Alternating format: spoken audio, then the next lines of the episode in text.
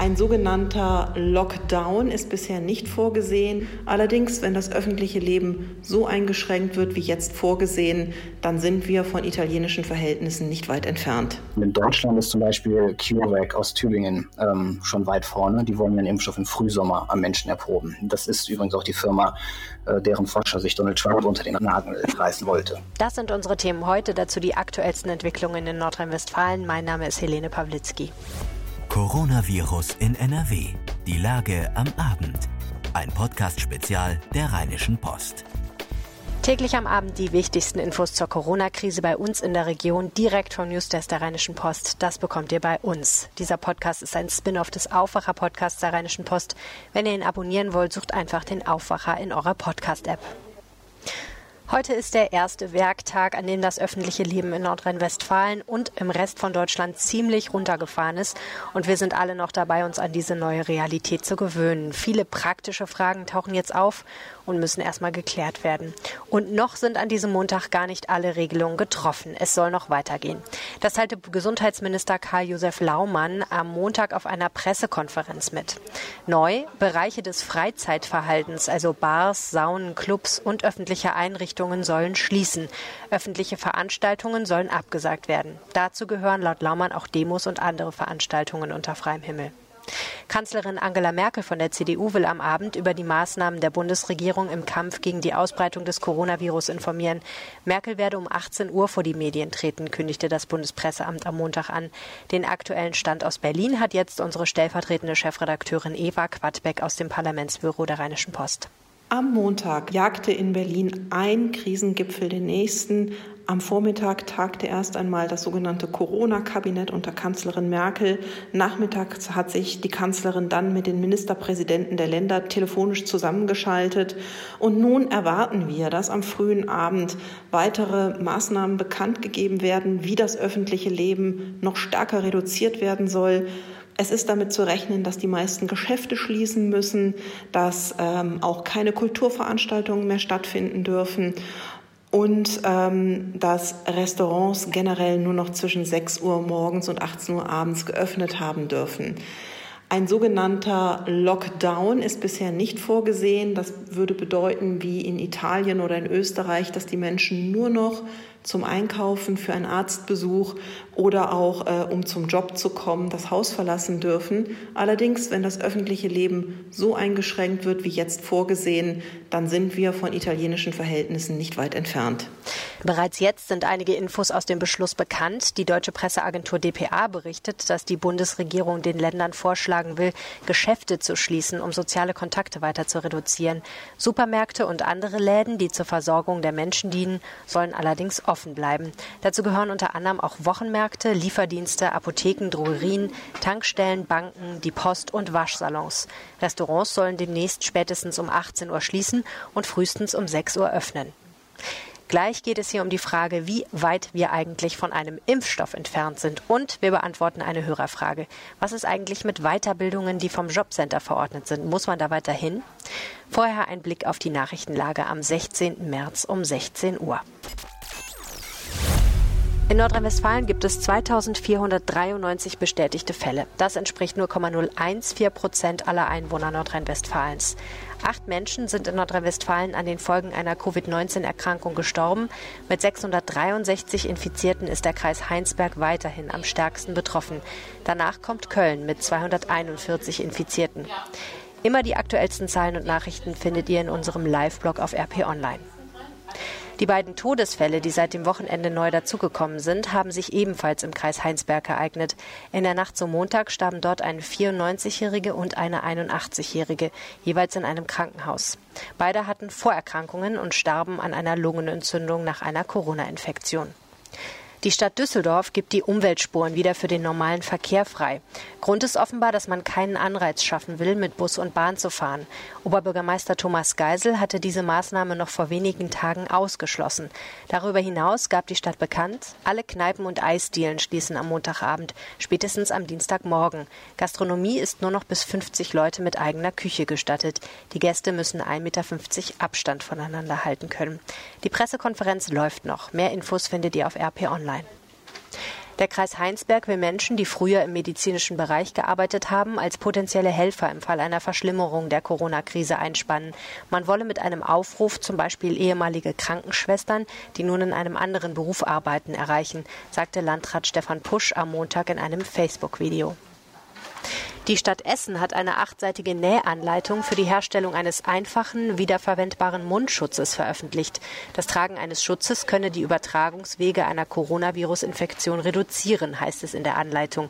Die Stadt empfiehlt solch einen Schutz vor allem Pflegedienstmitarbeitern und pflegenden Angehörigen. Dass gesunde Personen sich durch einen Mundschutz wirksam schützen können, ist allerdings nicht wissenschaftlich nachgewiesen.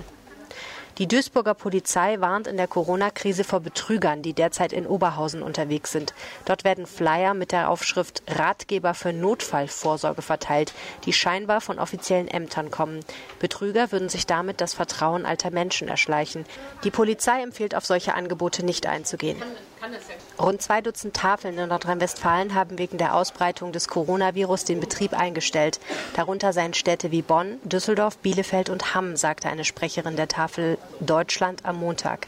Der Grund? Rund 90 Prozent der ehrenamtlichen Helfer seien im Rentenalter und gehören somit zur Risikogruppe. Nochmal ein Blick auf Deutschland und die Welt. An immer mehr Grenzen innerhalb der Europäischen Union gibt es bereits wieder Grenzkontrollen. Andere Länder auf der Welt regeln sich vollständig ab. Nun will auch die EU einen Schritt weitergehen. Die EU-Kommission schlägt vor, wegen der Corona-Krise die Einreise in die Länder der Union auszusetzen. Dies solle für alle nicht absolut notwendigen Reisen und zunächst für 30 Tage gelten, sagte Kommissionspräsidentin Ursula von der Leyen in Brüssel. Die Bundesregierung geht davon aus, dass mehrere tausend Deutsche wegen Reisebeschränkungen im Ausland festsitzen. Vor allem in der Türkei, Marokko, Indonesien und den Philippinen haben Bundesbürger nach Angaben des Auswärtigen Amts Schwierigkeiten, nach Deutschland zurückzukehren. Man sei mit Fluggesellschaften und Reiseveranstaltern im intensiven Gespräch. Der Sprecher des Bundesinnenministeriums Steve Alter betonte, wir haben Kontrollen angeordnet. Das heißt, die Bundespolizei äh, sichtet den grenzüberschreitenden Verkehr, kommt auch mit den Menschen, die das betrifft, die also in den Kontrollen landen, ins Gespräch und spricht über die Frage, ähm, ist die Reise, die jetzt gerade grenzüberschreitend stattfindet, äh, dringend notwendig. Dringend notwendig ist der Warenverkehr. Dringend notwendig ist der grenzüberschreitende Verkehr von Berufspendlern, aber dringend notwendig sind beispielsweise nicht touristische Verkehre. Aber es mag andere Gründe geben, die aus persönlichen schwerwiegenden Gründen dennoch dringend sind und eben keine Berufspendelfahrten sind. Das muss im jeweiligen Einzelfall im pflichtgemäßen Ermessen äh, durch die Bundespolizei dann bewertet werden. Die Wirtschaft versucht weiterhin, sich in der Krise zurechtzufinden. Durch die Corona-Krise sind viele deutsche Unternehmen in ihrer Existenz bedroht. Bundesjustizministerin Christine Lamprecht plant, die Pflicht für Insolvenzanträge für geschädigte Unternehmen auszusetzen. Wegen der hohen Nachfrage infolge der Coronavirus-Krise suchen die großen deutschen Supermarktketten händeringend neue Mitarbeiter. Rewe, Edeka und Netto fordern Interessenten auf, sich direkt in der nächsten Filiale zu melden.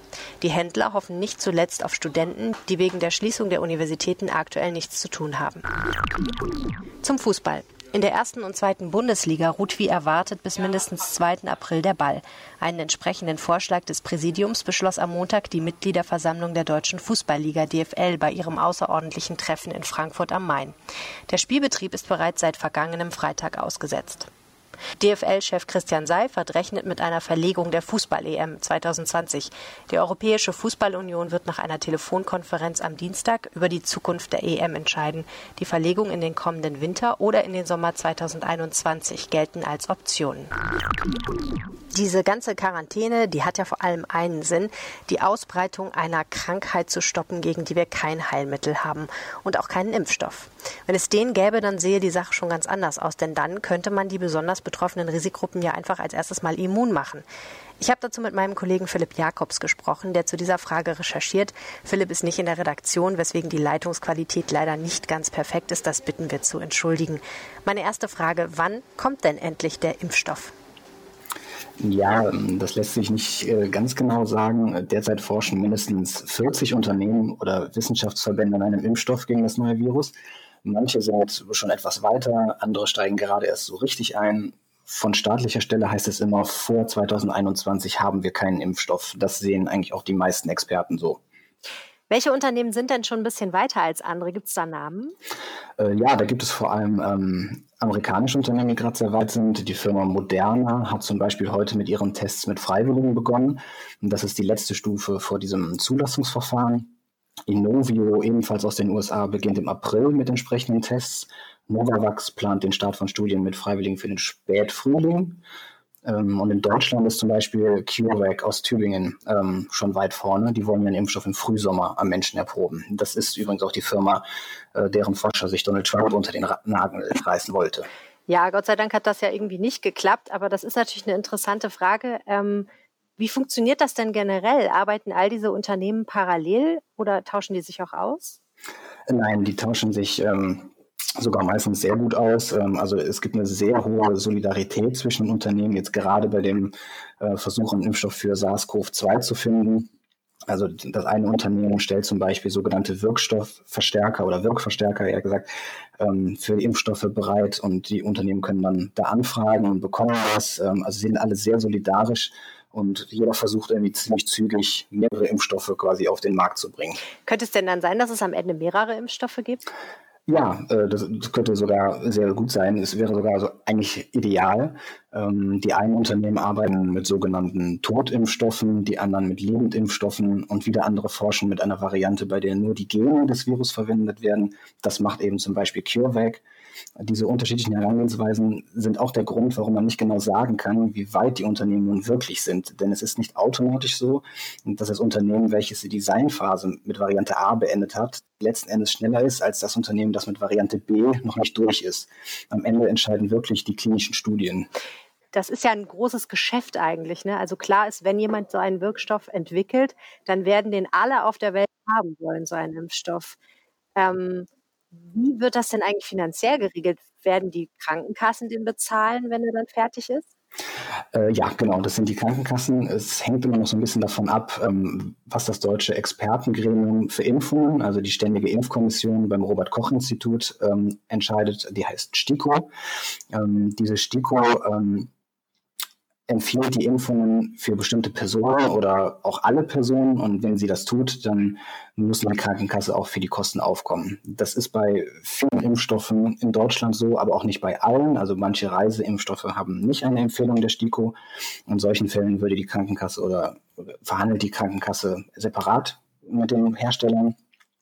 Aber im Fall des neuen Coronavirus gehe ich davon aus, dass die STIKO sehr schnell ihre Empfehlungen geben wird, sobald ein tauglicher Impfstoff bereitsteht und eben die Zulassung durch die Europäische Arzneimittelbehörde auch erteilt wurde.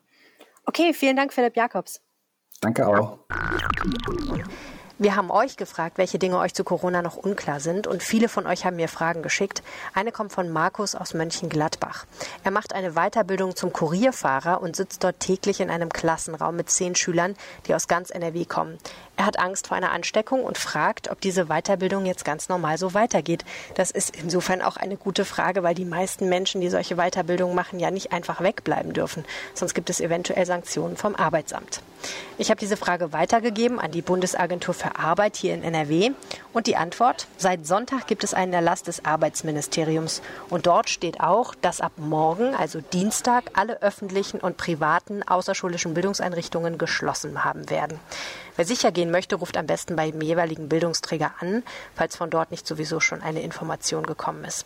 Generell sagt die Bundesagentur für Arbeit, dass man alles, was man bei den Jobcentern und Arbeitsagenturen erledigen muss, telefonisch oder per Internet tun kann.